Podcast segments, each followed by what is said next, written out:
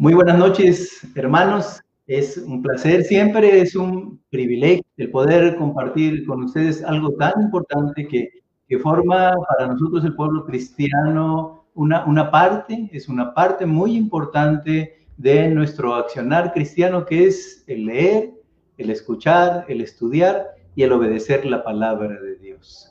En esta noche vamos nosotros a continuar el estudio que inició eh, nuestro pastor Ricardo Villanueva, ya, hace, algunos días, y luego eh, el día de antier eh, nuestro hermano Israel también estuvo compartiendo con nosotros acerca de esta escritura. Básicamente, él se quedó en el capítulo 3 y ahora a mí me ha tocado como un privilegio el poder hablar de esta epístola, de este hermano de Jesús, ¿verdad? Santiago, que en realidad en el, Nuevo Testamento, dentro de esos apóstoles que anduvieron cerca del Señor Jesús, es Jacobo. Llama la atención que, que, muchos nombres bíblicos han cambiado en su viaje desde el hebreo al griego, y más todavía que pasa por un viaje del hebreo al griego, el nombre de Santiago al, al cual me refiero, del hebreo al griego, al latín y finalmente al castellano. Pero ninguno de los nombres que encontramos en la Biblia es más diferente en forma, en su original, que el nombre de Santiago.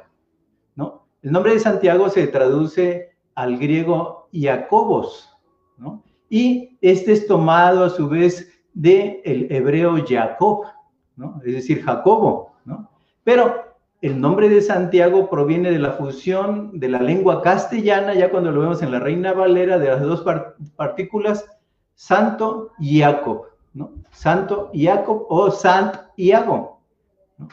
Entonces, este es el origen del nombre. ¿Por qué nosotros no encontramos, pues, la epístola eh, universal de Jacobo, ¿no? Y la encontramos como la epístola universal de Santiago. Bien, es por este sentido, esta, transformación, esta metamorfosis que fue sufriendo de su pasaje del hebreo al griego, al latín y finalmente al español, al castellano, como nosotros lo leemos en la Reina, en la Reina Valera. Bueno, nosotros podemos eh, considerar esta epístola como un manual sobre la vida cristiana. Si nosotros lo definimos, es decir, ¿qué encuentro en Santiago? Bien, el manual. El manual de la vida cristiana. Como, hemos, como hemos visto en esta epístola, desde el momento en que, en que empezamos a ser instruidos allí bajo la, batuta de, nuestro hermano Ricardo, eh, nosotros estamos viendo en esta epístola que vamos a encontrar confrontación, exhortación y un llamado a vivir en santidad. ¿no? Entonces, Santiago pone al descubierto, es una epístola fuerte, está, está hablando un judío, está hablando un judío, ¿no? No, no está utilizando palabras suaves, ¿no? Entonces, Santiago pone al descubierto las prácticas hipócritas y enseña una conducta cristiana correcta. Es como si escucháramos eh, decir a Pablo, portados virilmente, ¿no? Entonces, Santiago da instrucciones con más profusión que ningún otro escritor en el Nuevo Testamento. ¿Por qué digo esto? Ok, en el breve espacio de 108 versículos, Santiago da 54 mandamientos.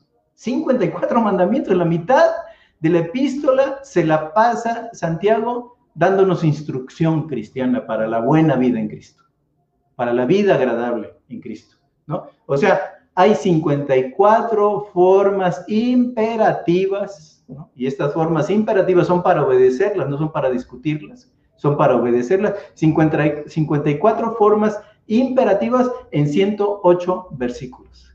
Llama la atención Santiago. Entonces, hoy vamos a eh, estar observando lo que es el capítulo 4 de la epístola de Santiago y eh, en ese sentido me voy a, tomar rápidamente la libertad de poder leerla para que enfoquemos nuestra mente, enfoquemos nuestro espíritu, ¿verdad? Y guiado desde luego por el Santo Espíritu de Dios, para que podamos entender esta escritura, porque el Espíritu es el que nos enseña.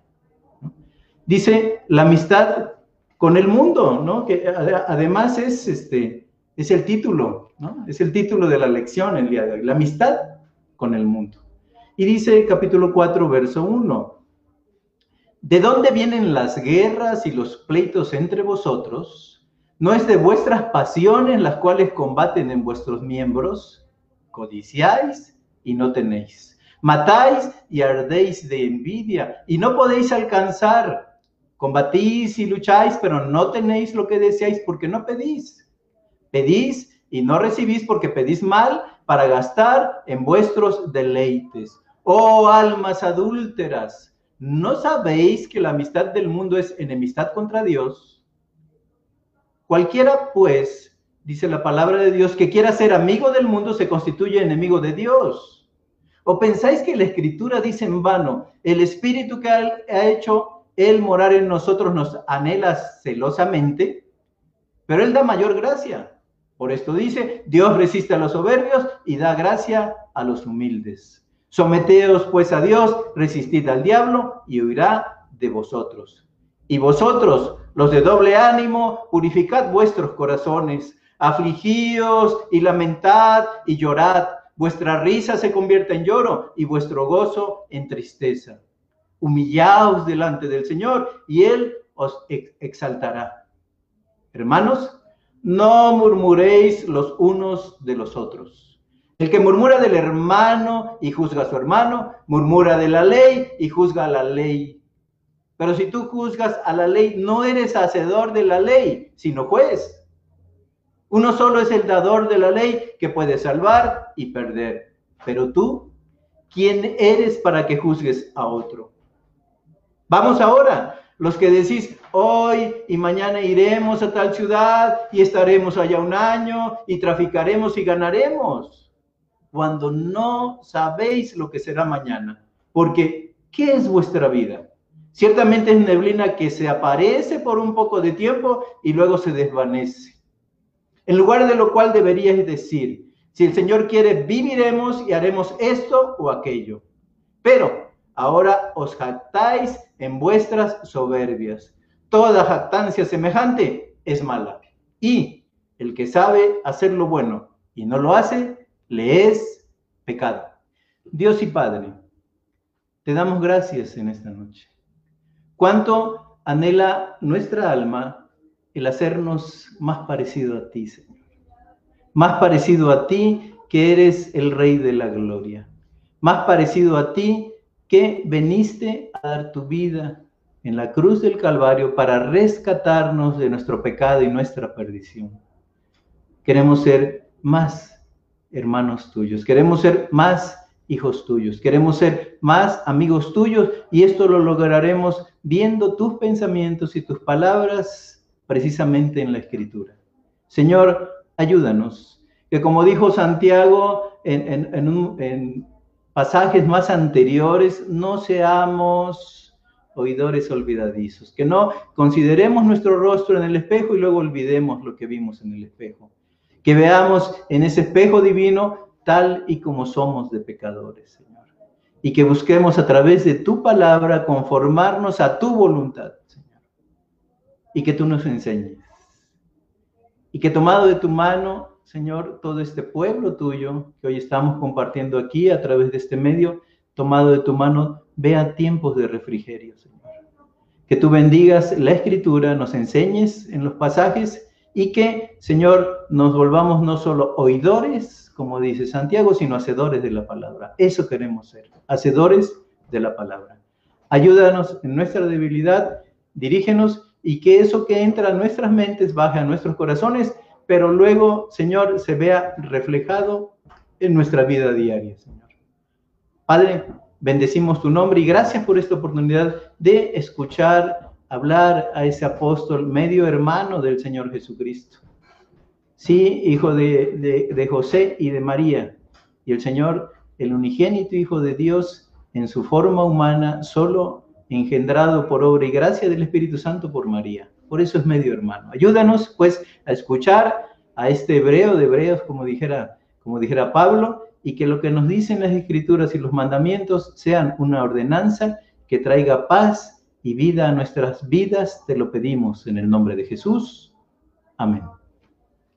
Bien, queridos hermanos, nosotros estamos viendo eh, aquí la epístola de este apóstol de Santiago y está finalizando lo que nos dijo Israel allí en el capítulo 3, pero verso 18, está diciendo, y el fruto de justicia se siembra en paz para aquellos que hacen la paz. Entonces, Santiago está hablando de repente de algo tan sublime, ¿no? De algo tan espiritual como es la paz que Dios nos da. Porque recordemos que Él es el príncipe de paz. Pero en ese sentido hay un exabrupto ahí. Porque al pasar el capítulo 4 y versículo 1, simple y sencillamente nos está metiendo en el búnker, ¿no? Nos está metiendo en el ambiente de la guerra, ¿no? Es decir, nos está hablando de las trágicas pendencias del pueblo de Dios. ¿no? Porque nos está diciendo allí, ¿de dónde vienen las guerras y los pleitos entre vosotros? No es de vuestras pasiones las cuales combaten en vuestros miembros. Entonces, en este, en este sentido, nosotros, ¿no? Atraídos por, este, por esta caída desde el cielo de la paz de Dios hasta la tierra, ¿verdad? Con todos sus conflictos, con todas sus guerras. Nosotros nos introducimos pues en este ambiente para pensar acerca de por qué atravesamos conflictos en nuestra vida cristiana. ¿Por qué las iglesias que nosotros estamos teniendo a nuestro alrededor, no, sabemos si dentro de la voluntad de Dios un día estaremos allí en ese ambiente de guerra? ¿Por qué las iglesias sufren divisiones? ¿Por qué dentro de los hogares se va eh, metiendo, verdad, el encono, se va metiendo el desagrado, se va metiendo en un momento dado las cosas que se quedan a deber y finalmente no llega llega el momento en el cual inclusive un cristiano y una cristiana que conviven en un hogar junto con sus hijos ven el hogar se ha convertido en, lugar de un refugio de paz verdaderamente en una zona de guerra. Y la pregunta que nos lanza Santiago de manera retadora, ¿de dónde vienen las guerras y los pleitos entre vosotros? ¿no? ¿Cuál es la causa? Y dice, en ese sentido, no es de vuestras pasiones, las cuales combaten en vuestros miembros. Miren, ¿cuál es la causa, pues, de los conflictos que se dan al interior de la iglesia, al interior de la, de la familia, al interior de la vida, misma de, del ser cristiano, del ser cristiano? ¿No? ¿Cuál es la causa? Bueno, hallamos, yo podría hablar de tres causas principales. Primero, un, satisfacer el anhelo de reconocimiento de los demás. Es decir, que cuando nos vean, nos reconozcan ¿no? como personajes. Por otro lado, el atesorar posesiones, ¿no? Y por otro lado, el sacar el cuello, ¿no? El, destacar, sacar la cabeza por encima de los demás. Entonces aquí tenemos eh, eso que está diciendo Santiago, ¿no? Que son las pasiones que combaten dentro de nuestros miembros. Es decir, eh, el satisfacer el anhelo de reconocimiento, el atesorar posesiones y finalmente el estar por encima de los demás, el superar a los demás. Miren, ¿cuántas veces en, en, mi vida cristiana, ¿no? En lo particular, yo me he encontrado con hermanos que de muy buena voluntad dicen, sabes, yo quiero ser líder yo voy a eh, tomar, voy a buscar eh, estudios bíblicos, ¿no? Me voy a ir a preparar, ¿no? Dentro de, un instituto bíblico porque yo quiero llegar a ser un pastor en la congregación. O yo quiero ser el líder de los jóvenes, yo quiero ser el líder de la alabanza de la congregación. Son buenos deseos, son buenos deseos. Pero ¿cuánto, cuánto le gustaría al Señor Jesucristo oír, sabes, yo quiero servir en la iglesia? Porque si vemos Marcos 10:45 nos dice, porque el Hijo del Hombre no vino para ser servido, sino para servir y para dar su vida en rescate por muchos. O sea, el mismo Hijo de Dios, cuando vino sobre la faz de la tierra, vino como un dulos, vino como un siervo del Altísimo. Y, les digo, nosotros escuchamos en, un momento dado eh, a los cuarto bats del cristianismo, ¿no? escuchamos a los corebacks del cristianismo, escuchamos a los primeros violines, ¿no? De las orquestas sinfónicas, pero ¿cuántas veces escuchamos lo que es un privilegio, verdad? Decir a alguno, saben, yo quiero servir, en lo que ustedes me pongan, yo quiero contribuir con un servicio a la iglesia de Dios. Y cuando existe pues esta discordancia entre lo que uno en las pasiones que batallan allí en el interior de nuestros miembros en esas pasiones de querer ser destacado, de querer ser reconocido, de querer tomar un lugar prominente dentro de la iglesia de Dios, entonces surge el conflicto. ¿no? me dan el reconocimiento debido, ¿no? En otro sentido, eh, eh, se dice, ¿sabes? Yo he trabajado tanto o más que él, y sin embargo veo que él, ¿no? Tiene una, una vida más desahogada, más, más, más eh, llena de, de, lujos, ¿no? Más llena de lo que apetece el ser que la vida mía, ¿no? Y ¿se acuerdan de aquella, de aquella antigua canción, ¿no? La, la cantábamos hasta en los himnos, o sea, yo quiero ser cabeza y no cola cabeza y no cola. Y, está diciendo allí, cuando, cuando se habla de la iglesia orgánicamente, ¿no? Dice, hay miembros que no son decorosos, pero sirven por igual al cuerpo. ¿no? ¿Cuántos queremos ser los miembros de más decoro dentro de la congregación? ¿Y cuántos eh, detestan, ¿no? O no buscan esos puestos en los cuales probablemente no podrá haber un reconocimiento público, pero Dios lo ve y lo reconoce con bendición. Entonces, recordar siempre, ¿no? ¿De dónde vienen los pleitos? ¿De dónde vienen esas contiendas? Bueno, de las pasiones que combaten en nuestros miembros. El buscar entonces, eh, le decía, satisfacer el anhelo de reconocimiento, atesorar posesiones y finalmente superar a los demás. Somos competidores natos, en eso nos dirigimos, competidores natos en el santuario divino, ¿no? para obtener logros en lugar de buscar hacer la voluntad de Dios. En ese sentido, avanzando en la escritura, Santiago capítulo 4, versículos 2 y 3 dice, codiciáis y no tenéis, matáis y ardéis de envidia, y no podéis alcanzar, combatís y lucháis, pero no tenéis lo que deseáis porque no pedís. Pedís y no recibís porque pedís mal para gastar en vuestros deleites. Seguimos hablando de conflicto, pero pasamos a otro tema, ¿no? Y lo que nos está diciendo aquí Santiago son tres problemas comunes en la oración. Primer problema, no pedir. Segundo problema, pedir, pero pedir por las cosas erróneas. Tercer problema, pedir por razones equivocadas. ¿Y por qué digo esto? No dice, pedís y no recibís porque pedís mal. ¿no? Pero la primera, la primera, allí capítulo 4, verso 2, va terminando el versículo, ¿no? Dice, pero no tenéis lo que deseáis porque no pedís. ¿Cuántas veces yo, en un orgullo malentendido, digo, no, yo no le voy a pedir nada a papá, ¿no? Por la clase de pecador que soy. Eso llega a ser orgullo. Eso llega a ser orgullo en mi corazón, ¿no? Porque papá quiere, como en la antigua historia, ¿se acuerdan del rey Ezequías? Cuando viene ese Rapsaces de una forma insolente a decir, tu Dios no te va a defender, mira cómo yo he conquistado al egipcio. Entonces ustedes van a oír como, van a huir como langostas delante de mí, viene, toma esa carta insolente, el rey Ezequías la lleva a la presencia del Señor en el santuario divino, ¿no? Y el Padre concede que en un, en un vuelo rampante, ¿no? El, el ángel le, de Jehová extermine a 300 mil, uno de los más grandes ejércitos que vemos en la Biblia juntado allí. ¿Y qué quería Dios? Quería que su hijo Ezequías, aunque no lo merecía, ¿quién merece ser escuchado por Dios? Le llevara la carta al santuario. Querido hermano, muchas veces no tenemos eh, las cosas que están de acuerdo a la voluntad divina. Es decir, siempre debemos de eh, comparar, pues, a través de la luz de la escritura, del tamiz de la escritura, lo que pedimos delante de Dios. Pero debemos pedirle, Él es nuestro Padre. Y se agrada de las cosas pequeñas de que nos suceden en la vida y de las cosas grandes que nos suceden en la vida. Y Él quiere ser nuestro proveedor. ¿no? no porque lo necesite, sino porque es nuestro Padre. Es en esencia esa paternidad responsable que Él tiene con nosotros.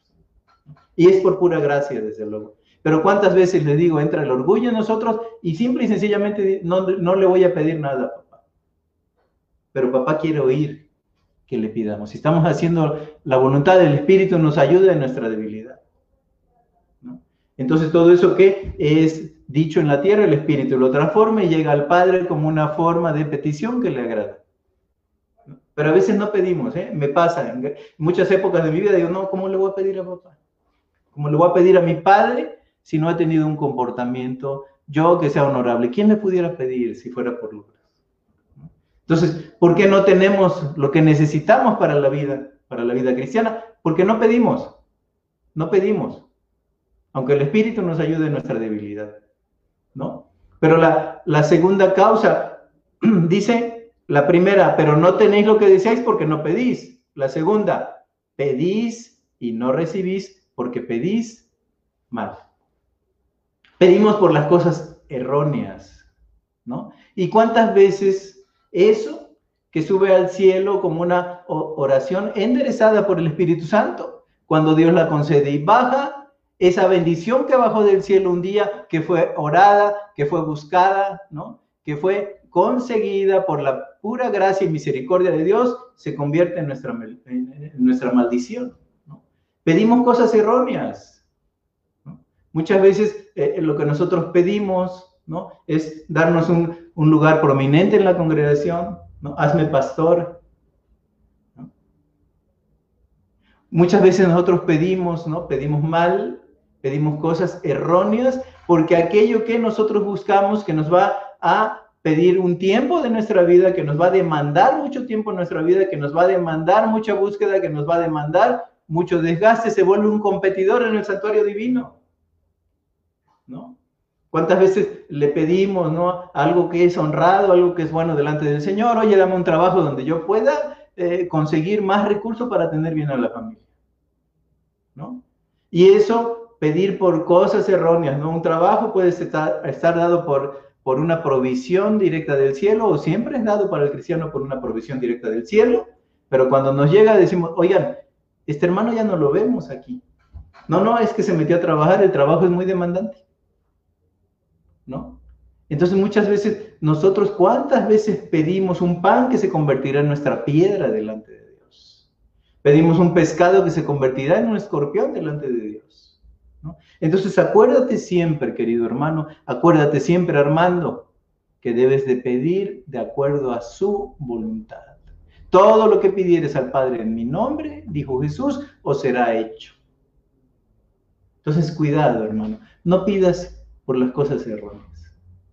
No pidas por aquellas cosas que van a convertirse en tu caída, que van a convertirse en tu pecado, que van a convertirse finalmente en aquel momento que vamos a recordar con dolor a través del tiempo, que después de la altivez vino la caída en nuestras vidas porque pedimos erróneamente al Señor. Y luego eh, la tercera cosa, dice, pedís y no recibís porque pedís mal. Tercera cosa, para gastar en vuestros deleites. Para gastar en vuestros deleites. Y cuando la palabra dice, teniendo sustento y abrigo, estemos contentos, se convierte en un problema cuando nosotros decimos, sabes, el sustento y abrigo que Dios me da es como aquel pueblo de Israel diciendo en el desierto, este es un pan liviano, cuando era un, pan que bajaba del cielo, era el maná de Dios para sustentar al pueblo y el pueblo de Dios lo tuvo por pan liviano. ¿Cuántas veces le pedimos cosas a Dios, ¿no? que al cabo del tiempo se volverán el pan liviano? Gastamos en nuestros deleites y es lo mismo que al querer adquirir una casa, que es cosa buena, o el, querer adquirir un auto, que puede ser una cosa buena, ¿no? Pero nos demanda tanto tiempo, tanta energía, tanto descuido de la familia, tanto descuido de la oración, tanto descuido de la lectura de la palabra, tanto descuido del tiempo de reunión en la congregación, que en un momento dado nos da como resultado que estamos gastando nuestros deleites. Y lo peor de esas cosas terrenales, ¿no? Es que no llenan el alma. Lo único que puede llenar el alma del hombre son las cosas eternas que Dios ha dado para satisfacer al ser humano, para satisfacer a sus hijos, para satisfacer a los cristianos sobre la faz de la tierra. Entonces, nos volvemos unos, unos buscadores ¿no? de deleites, unos buscadores de lujos, unos buscadores en un momento dado de refinamientos. Y el cristiano, querido hermano, no está creado para eso. Toda cristiana no está creado para eso. Está creado para buscar a Dios, porque el principio de la sabiduría es el temor de Dios. Y eso no lo podemos hacer a un lado. Entonces, querido hermano, ¿cuánta bendición es para mi vida cuando yo agarro y empiezo a analizar mis oraciones? Y cuando yo veo, a ver, ¿cuánto tiempo le dedico ¿no? a exaltar el nombre de Dios, a darle la gloria a Dios dentro de mi oración matutina? ¿Cuánto tiempo le dedico para, en un momento dado, pedir. Pedir en ese sentido que, Dios bendiga a los hermanos que me rodean? ¿Cuánto tiempo le, le, estoy pidiendo por cosas para mí? Y cuando tú vayas un desbalance en tu oración y no ocupas las primicias de tu oración para darle la gloria a Dios y no ocupas después e, e, ese, ese tiempo de oración, ¿no? Para darle gracias por la vida que te está dando en el, en el día a día, para, darle gracias por el alimento que te está dando en el día a día, para darle gracias por eh, eh, ese sustento, pero además por ese vestido que te está dando en el día a día. Bueno, nos hallamos en, ese sentido por momentos en nuestra vida de oración, como haciendo cartas de, de pedido, ¿no? Como que a un Santa Claus que espiritualizamos. Qué bien me hace a mí analizar mi oración y luego digo, oye, este, se me va en puro pedir, Gasto demasiado tiempo en estarle pidiendo a Dios por mis necesidades. Que Dios las quiere oír claro, pero siempre debe de haber un balance, ¿no? Para que no suceda que no pidamos irnos al otro extremo, o que pidamos por las cosas erróneas, o que pidamos por razones equivocadas. Analicemos nuestra oración. Pero seguimos adelante, ¿no? 4.4 de Santiago dice, oh almas adúlteras, es lo que da el título a la lección. ¿No sabéis que la amistad del mundo es enemistad contra Dios? Cualquiera, pues, que quiera ser amigo del mundo, se constituye enemigo de Dios. Pero miren qué seria amonestación, o sea, o almas adúlteras. ¿De dónde viene la palabra adulterio? Viene del griego porneia. Y porneia es cambiar el diseño original de una cosa, metiéndole en ese sentido algún, eh, alguna especie de contaminación de pecado y frustrando entonces el diseño original de lo que Dios dio. En el, sentido del matrimonio, dejará el hombre a su padre y a su madre y se unirá a su mujer y los dos serán una sola carne. Qué desgracia es que los triángulos pasionales están cada vez más presentes en nuestra iglesia. Eso es por ella. ¿no? Adulterar el diseño divino de un hombre y una mujer metiendo un tercero o una tercera en discordia. Eso es por ella, es infidelidad. ¿no? Y es simple y sencillamente lo que está hablando el apóstol Santiago, es decir, el tener amistad con el mundo es cuando tú dices, sabes, para mí, en tu comportamiento, en tu vida diaria, para mí es más importante conseguir la amistad del mundo que tener una amistad con Dios. ¿No? Y en ese sentido, pues, estamos cometiendo adulterio espiritual. Y eso nos lo está diciendo Santiago, ¿no? Y nosotros seguimos analizando el texto, ¿no? Porque, porque dice allí, ¿no? En el capítulo, eh, versículo 6, capítulo 4, versículo 6, pero él da mayor gracia. Porque dice, Dios resiste a los soberbios y da gracia a los humildes. Someteos, primera cosa, someteos pues a Dios, resistid al diablo y huirá de vosotros. Someterse. Versículo 8, acercaos a Dios y Él se acercará a vosotros. Pecadores, limpiad las manos y vosotros los de doble ánimo, purificad vuestros corazones. Afligíos y lamentad y llorad, vuestra risa se convierte en lloro y vuestro gozo en tristeza. Tercera cosa, humillaos delante del Señor y, y Él os exaltará. Otra escritura dice cuando sea el tiempo. ¿No? Pero queridos hermanos, ¿cuántas veces con una matemática errada queridas hermanas, ¿verdad? Nosotros hacemos precisamente lo contrario, ¿no? Entonces, en lugar de someternos a Dios, nos sometemos al, Señor de las tinieblas, ¿no? Nos sometemos y nos ponemos bajo el influjo de Satanás. En lugar de someterse a Dios, ¿no? Uno se somete a los designios de, ese enemigo eterno del cristiano, Satanás. En lugar de acercarse, uno lo va viendo, ¿no? Es como la, anatomía del pecado. En lugar de acercarnos a Dios, ¿no? Cuando nosotros adquirimos amistad con el mundo, nos alejamos de Dios. Y tú vas viendo cómo ya no lo vemos en nuestras reuniones, ¿no? Ya no lo vemos en, en esos grupos pequeños entre semana, ya no lo vemos que vaya a reunirse a la congregación, ¿no? Ya no lo estamos viendo que es un buscador legítimo de Dios. Porque la amistad del mundo está ganando en el corazón del hermano, de la hermana. Está ganando en mi corazón, así como tal vez por un descuido gane en tu corazón. Y entonces en lugar de someterse a Dios, nos sometemos al diablo. En lugar de acercarnos a Dios en esos tiempos de amistad, ¿verdad? Que se está adquiriendo una gran amistad en el mundo y nosotros reconocerle y decir, este, me voy a acercar a Dios. No, nos vamos alejando de las cosas de Dios. Y en esa amistad en el mundo que estamos buscando a toda costa, ¿no? Para tener fama, para tener prestigio, para tener poder, para tener una economía más bollante, ¿no? En lugar de humillarnos delante de Dios, como dice el versículo 10, nos volvemos de rostro altivo, ¿no? Y somos esos personajes, ¿no? Que van caminando en medio de la congregación y a veces como diciendo, sabes, este, pues mi trabajo me da para en un momento dado estar dando una buena ofrenda y a mí se me tiene que respetar.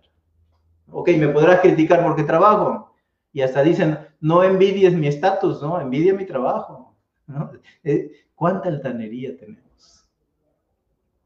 ¿Cuánta altanería tengo yo delante de Dios? ¿No? Porque en esa búsqueda de una amistad con el mundo, empiezo a granjearme, ¿no? Empiezo a sembrar una enemistad con Dios que va a ser mi ruina y va a ser mi pérdida, queridos hermanos. ¿No? Qué bueno que Cristo no lo hizo así, ¿verdad? Que ese siervo sufriente de Dios, como les decía Marcos 10:45, vino para servir, vino para detestar ese mundo. Vino bajo la prueba del desierto cuando se le prometieron todos los reinos, dijo, al Señor tu Dios adorarás y a Él solo servirás.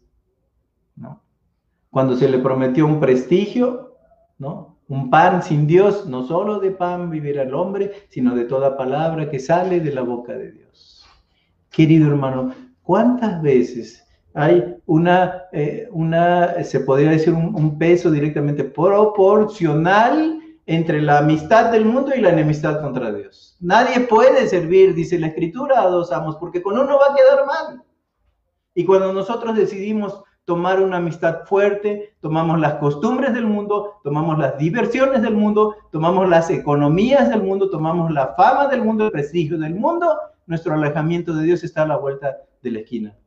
Y después de la altivez, querido hermano, viene la caída. Pero así como, como el día le sigue a la noche, como la primavera o como el invierno, ¿no? Le, sigue al otoño. En ese sentido, entonces hay una relación directamente proporcional y en la medida en que más yo me acerco al mundo, más tengo amistad con ese mundo, más yo me alejo de Dios y tengo enemistad con Dios. Acuérdense, Dios no puede ser burlado, querido hermano. Yo no puedo burlar a Dios en mi vida. Si yo estoy buscando las cosas que este mundo me ofrece, dejo de tener anhelos espirituales en mi vida. Y si soy eh, pues un buscador de estos placeres y de los logros que nos da este mundo, querido hermano, simple y sencillamente ya no tengo anhelo de cielo en mi vida. Ya no tengo anhelo en, de eternidad. Ya no tengo deseos de invertir en las cosas que verdaderamente valen la pena. Sino todo se me vuelve un mercantilismo vano, todo se me vuelve eh, en ese sentido ¿no? algo metálico, ¿no? Para la vida y, desgraciadamente, ¿verdad? Lo único que entra a mi corazón junto con esa amistad del mundo es bajar la mirada.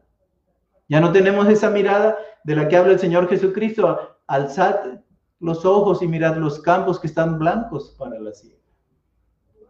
¿No? Entonces, querido hermano, cuidado, cuidado. Santiago nos está diciendo, oh almas adúlteras. ¿No sabéis que la amistad del mundo es enemistad contra Dios? Es enemistad con Dios. Enemistad con Dios. Enemistad contra Dios. Entonces, querido hermano, acuérdate, si tú estás notando en este, estas cosas en tu vida, sométete a Dios. Acércate a Dios. Humíllate delante de Dios y, que sea esto que dice la palabra, ¿no? Reconociendo lo que está sucediendo en nuestra vida. Versículo 9, afligíos y lamentad y llorad, vuestra risa se convierte en lloro y vuestro gozo en tristeza. ¿Por qué? Porque el corazón contrito y humillado no desprecias tú, oh Dios.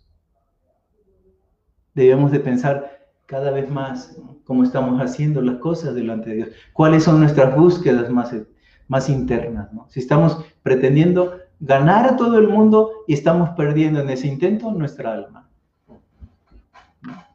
Entonces, querido hermano, qué bueno es escuchar a Santiago. Se cumple lo que dice el Proverbio 28, dice, huye el impío, cuando tú, tú ves que alguien se va alejando del templo, cuando le, llamas ya no te contesta, ¿no? Cuando lo buscas te da la vuelta, cuando te lo encuentras en la calle se niega al saludo. Y dice el Proverbio 28, eh, huye el impío sin que nadie lo persiga. Mas el justo dice, parafraseando, está confiado como un leoncillo. Y tú te das cuenta de alguien que agarró amistad del mundo, porque simple y sencillamente su familia, que es la familia de Dios, esa familia que Dios le dio de manera celestial a precio de sangre, ¿no? Lo que le costó la familia a Dios, va dejando de ser tu familia. Ya ni siquiera nos llaman hermanos. Querido hermano, tengamos cuidado, querida hermana, tengamos cuidado con la amistad del mundo, siempre, siempre, siempre se va a volver una enemistad con Dios. ¿no? Pero, pero seguimos adelante. ¿no? 4.11 nos introduce ya en otro tema. ¿no? Hermanos, no murmuréis los unos a los otros. Aquí se introduce el tema de juzgar al hermano. ¿Qué debo de hacer yo? Alguien ha aconsejado. ¿Qué debo de hacer yo cuando tengo ese intento, todos lo tenemos. Es algo muy metido en nuestra alma. Detrás de la tela de nuestro corazón tenemos siempre un afán de crítica, un afán de juzgar a los demás, ¿no? De no mirar, de mirar la paja en el ojo ajeno y no mirar la viga en nuestro propio ojo. ¿Qué debo de hacer yo? Bueno, se ha dicho que tenemos que hacer tres preguntas. Cuando tú estás ya corriendo la tentación de juzgar a un hermano en la fe, de juzgar a ese hermano en Cristo, a ese mismo hermano por el cual Dios, al igual que, que ti, Jesús, al igual que contigo, dio su sangre preciosa y dio su vida en una cruz para rescatarla. Así como te rescató a ti a ese precio, también lo rescató a él. Cuando yo tengo eh, ya en mi corazón el intento o el deseo de juzgar a un hermano. Tres preguntas básicas. Primero, primera pregunta, querido hermano, querida hermana, ¿qué bien le hago a mi hermano? Es decir, con esto que voy a, decir de él, ¿qué bien le hago a mi hermano? ¿Qué bien le hago a mi hermana? Primera pregunta. Segunda pregunta, ¿qué bien me hace a mí? Segunda pregunta, ¿qué bien me hace a mí? Y tercera pregunta, ¿qué gloria para Dios hay en ello? Mira, con estas tres preguntas, yo creo que vamos a callarnos la boca finalmente. Es decir, ¿en qué contribuirá para la edificación de mi hermano lo que le voy a decir? ¿En qué contribuirá, pues, para yo seguir teniendo ese buen nombre que Dios me ha dado en los cielos? ¿Y en qué va a contribuir para la gloria de Dios lo que yo diga? Dice la ley regia, de la, cual se encarga también Santiago, ¿no? Pues, les digo, este, este es un libro que habla mucho de la ley, ¿no? Dice la, ley regia, allí me parece que es en Mateo 22, amarás a Jehová tu Dios por sobre todas las cosas y a tu prójimo como a ti mismo. ¿Qué es lo que sucede cuando juzgamos a alguien? ¿No? Cuando juzgamos, invalidamos la ley de Dios. En este sentido decimos, bueno, Dios sí me ha dicho en Mateo 22 que ame a mi hermano como a mí mismo, pero no, yo lo voy a juzgar, me voy a poner por encima de esa ley voy a degradar esa ley, voy a hacer caso omiso de esa ley y la voy a declarar improcedente en mi vida. ¿Qué estás haciendo entonces al juzgar? ¿No? Lo que estás haciendo es usurpar el lugar de Dios. ¿Por qué digo? ¿Quién es el único que puede juzgar? Dios. ¿Quién es el único superior a la ley? Dios. En este sentido, entonces, el único que puede juzgar, ¿no? para dar en ese sentido salvación, en ese sentido perdición es Dios. Y nosotros cuando juzgamos a un hermano, estamos ocupando el lugar de Dios. Y aun cuando su ley dice, en ese sentido, ¿verdad? Que debemos de amarlo como nosotros mismos, cuando lo juzgamos nos ponemos por encima de esa ley, la invalidamos y ocupamos el lugar de Dios porque solo Dios es el único superior a la ley. Es un asunto serio, queridos hermanos. Ahora, a veces nosotros tenemos que juzgar sobre actos pecaminosos, pero juzgamos sobre los actos.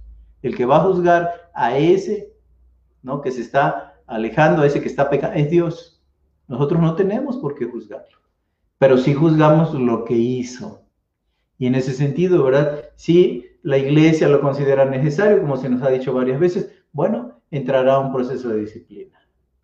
¿Sí? Pero no es para perdición o no es para que nosotros lo pongamos allí, lo juzguemos y lo desechemos. En ese sentido, si bien estamos haciendo las cosas delante de Dios, es para que ese hermano, después que, ha sido quebrantado, ¿verdad? Después de que ha sido eh, en cuanto a su actitud y su accionar, un día vuelve a Cristo. Y recordar aquella palabra que dice, el amor cubrirá multitud de pecados. Entonces, hermanos, Santiago está diciendo, no juzgues, no juzgues al hermano. Pero vamos terminando, ¿no? Santiago. 4.13. Ahí 4.13. Dice, título dice, no os gloréis del día de mañana. Estamos hablando de la, la amistad del mundo y enemistad contra Dios, ¿no? Dice, vamos ahora los que decís hoy y mañana iremos a tal ciudad y estaremos allá un año y traficaremos y ganaremos, ¿no? ¿Qué nos está diciendo Santiago aquí? Está hablando de los planes en independencia de Dios. En, en los planes de que hacemos independientemente de Dios. Si tú eres como yo, querido hermano, casi siempre, a ver, me, me hallo haciendo altos y diciendo, a ver, ¿qué estoy haciendo? O sea, ¿cuánto yo oré por esto que estoy haciendo? Por este plan. Ahora, ¿será la voluntad de Dios lo que estoy haciendo? Y me hallo como un ser independiente. ¿eh? Digo que amo a Dios, digo que le sirvo, digo que le busco, que Él es mi anhelo, que Él es mi esperanza, ¿no? Que Él es mi, mi, mi más profunda búsqueda, ¿no? De libertad y, de, tiempo en tiempo me hallo teniendo mis propios planes. Me hallo no consultando, me hallo no orando y me hallo no buscando el rostro del Dios Altísimo en cosas que quiero hacer vez vez en mi vida. Planes en independencia. Ahí dice, ¿no? ¿Qué está ausente en el versículo 13? Miren, dice, vamos ahora los que decís, hoy y mañana iremos a tal ciudad y estaremos allá un año y traficaremos y ganaremos. ¿Qué está ausente de, esta, de este versículo? Dios, querido hermano. Dios, querida hermana. ¿Cuándo se menciona a Dios en esto? ¿No? Planes en independencia, en completa ausencia de Dios. ¿No? Me recuerda aquel eh, rico necio que le dice a su alma, alma, muchos bienes tienes. ¿No? Hagámonos graneros más grandes, atesoremos y gocémonos, ¿no? Y el Señor diciendo, necio, esta noche vienen a pedir tu alma.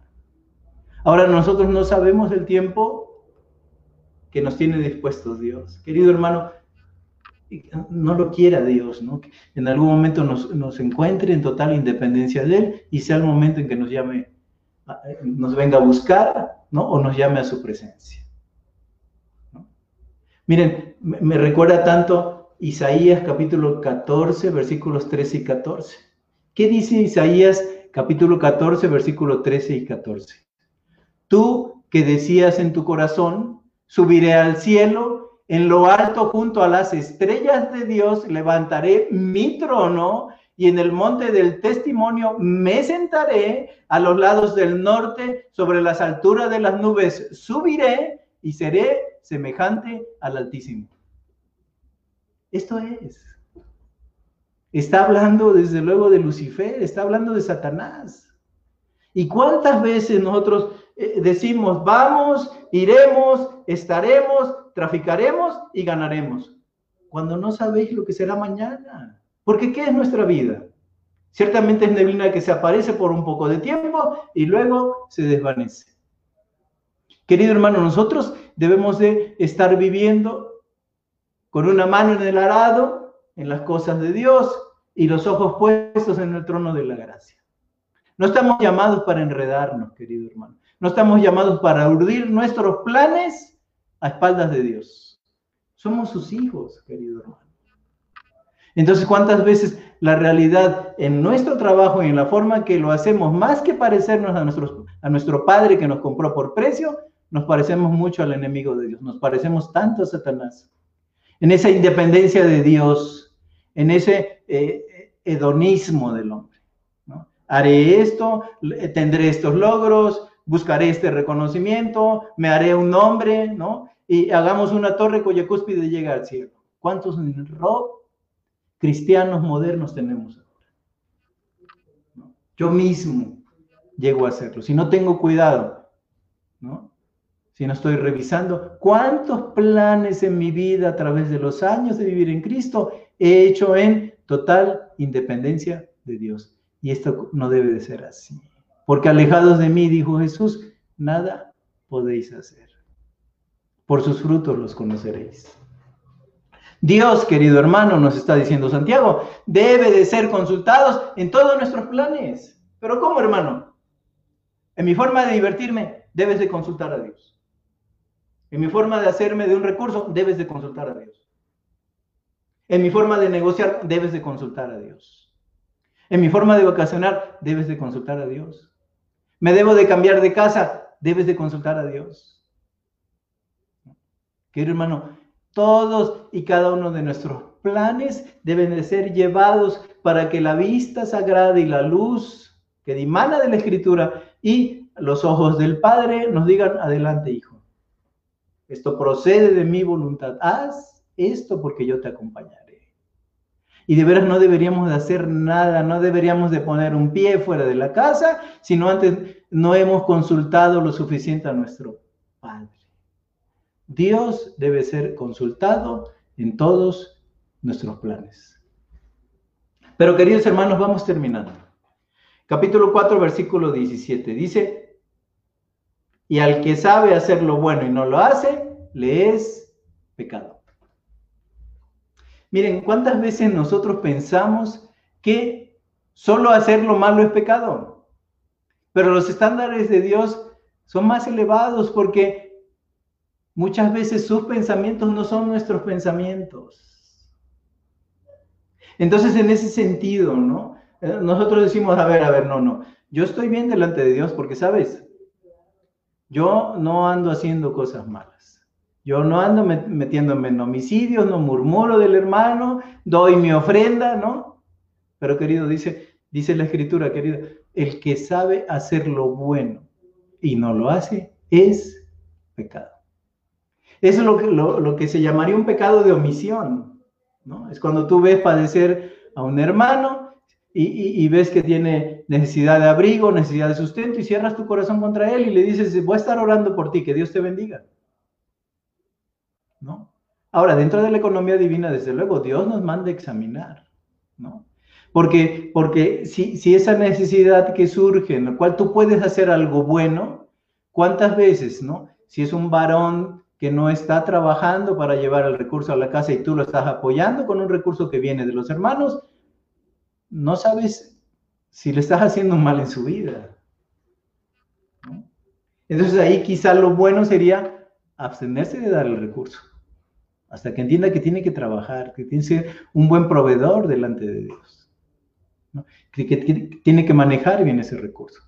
Pero queridos hermanos, ¿cuántas cosas buenas hay que podemos hacer para que los hombres piensen en nuestro Padre. Cuando vean nuestras buenas, buenas obras, glorifiquen a nuestro Padre Dios que está en los cielos.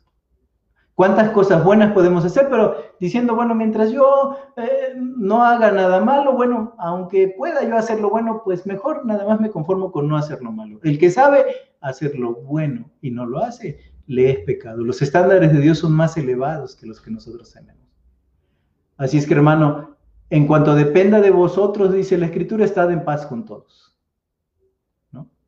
Y cuando tú tengas eh, en, un, en, un, sentido algo bueno por hacer, no para tu vanagloria, no para tu orgullo, sino para que los hombres reconozcan que hay un Dios de los cielos que nos conlleva, nos empuja, ¿no? Nos anima a hacer lo bueno por las gentes, hacer lo bueno en la sociedad, hacer lo bueno con el hermano, ¿no? Debemos de hacer lo bueno también y buscarlo, como un privilegio que Dios nos da. No tan solo de abstenernos de lo malo, sino ser buscadores de todo lo bueno, todo lo digno, todo lo que es de buen nombre delante de Dios. Entonces, querido hermano, quitémonos ese pensamiento, que estamos bien eh, delante de Dios nada más porque no hacemos lo malo. Nadie puede estar delante de Dios bien, en ninguna manera, ¿no? Dios en su misericordia nos ve bien, Pero querido hermano, siempre que tengas oportunidad de hacer un bien a alguien, ¿no? No te niegues a hacerlo. Armando, siempre que tengas la oportunidad de hacerle un bien a alguien, no te niegues a hacerlo. Pero querido hermano, eh, para finalizar, ¿cuál es el remedio, pues, contra esas pendencias que hay en el pueblo de Dios, ¿no? Contra esas guerras y esos pleitos que hay entre nosotros, ¿no? ¿Cuál es el remedio en ese sentido a vivir vidas libres de egoísmo, de buscar un nombre, de buscar un reconocimiento, de buscar un tesoro en esta tierra. ¿Cuál es el remedio? ¿Cuál es el remedio para los problemas de oración que tenemos? De no pedir o pedir por cosas erróneas o pedir por razones equivocadas. ¿Cuál es el remedio para no tener en ese sentido una amistad con el mundo tan íntima que nos haga o nos traiga como consecuencia una enemistad contra Dios? ¿Cuál es el remedio para no juzgar al hermano? ¿Cuál es el remedio de hacer planes independientes en nuestra vida? ¿Cuál es entonces el remedio, no? Para que en ese sentido, cuando tengamos oportunidad de hacer eh, eh, lo bueno por alguien, lo hagamos. ¿Cuál es el remedio para no tener, con todo esto que hemos visto en esta noche, una amistad íntima, fuerte, estrecha con el mundo. Eso no le agrada a Dios. ¿Cuál es el remedio? ¿No? Bueno, yo lo veo básicamente en Santiago capítulo 4, versículo 7, someterse, someterse a Cristo. Mejor, mejor es estar un día en sus atrios que mil años alejado de Él. Primero, someterse. Segundo, versículo 8, acercarse a Dios. Querido hermano, pero el acercamiento no se logra eh, nada más porque estés cerca de tu familia de Dios. El acercamiento se logra con lectura bíblica, el acercamiento se logra con oración, el acercamiento se logra con ruego, el acercamiento se logra con compromiso, el acercamiento se logra con disposición, y el acercamiento es una pauta cristiana que de día y de noche nuestro más alto anhelo es estar cerquita de Dios, que es la fuente de todo bien. ¿A través de quién? A través del Hijo y con la guía del Espíritu Santo de Dios. Entonces, someternos a Dios, acercarnos a Dios y querido hermano, versículo 10, humillarnos delante del Señor, porque Él un día nos exaltará. Y aun si no nos exaltara, Él es digno de nuestra humillación, querido hermano. Entonces, que todo logro que haya en la vida, digamos, este logro es del Señor, no es mío. Esta, esta no es mi casa, la casa que Dios me dio. Estos no son mis hijos, son los hijos que Dios me dio. Querido hermano, en ese deseo de someterse, de acercarse y de humillarse, vas a encontrar en un momento dado el remedio de la amistad con el mundo. Que el Señor bendiga tu palabra, permíteme orar para poder despedirnos. Señor, despedimos en esta noche, en este capítulo 4, estas palabras del apóstol Santiago. Cuánto bien le hacen a nuestra vida en 108 versículos, 54 mandamientos, la mitad, la mitad. Padre, haznos hacedores de la palabra, no tan solo oidores, Señor. Que esto que escuchamos hoy baje a nuestro corazón, que esto escuchamos, que vimos con nuestros ojos, escuchamos, Señor, penetró en nuestras mentes, baje a nuestro corazón, baje a nuestra vida de testimonio y nos volvamos hacedores de la palabra. Porque tú buscas ahora y desde el tiempo antiguo, no tan solo oidores, sino hacedores de la palabra. Hombres, mujeres que te sirvan en espíritu y en verdad. Concédenos esa gracia. Que nuestra vida sea una vida en ese sentido de sometimiento, una vida de acercamiento y una vida de constante humillación para que podamos gozar de tu amistad. ¿Qué importa la amistad del mundo, Señor? El mundo pasa y sus deseos, tu palabra nunca pasará. Y tú estarás y estás eternamente presente con nosotros. Mateo 28, ¿no? Aquí estoy con vosotros todos los días hasta el fin del mundo. Querido Dios, que aprendamos a vivir cerca de ti, que aprendamos a someternos a ti, que aprendamos a humillarnos delante de ti. Hallaremos sabiduría y descanso para nuestras almas en ello. Que tú bendigas a todos nuestros escuchas, que la paz de Dios esté en sus vidas y en sus hogares, y que haciendo tu voluntad venga un tiempo de refrigerio para todos nuestros hermanos que estamos hoy alrededor de tu voluntad y de tu palabra. Te lo pedimos en el nombre de Jesús. Amén.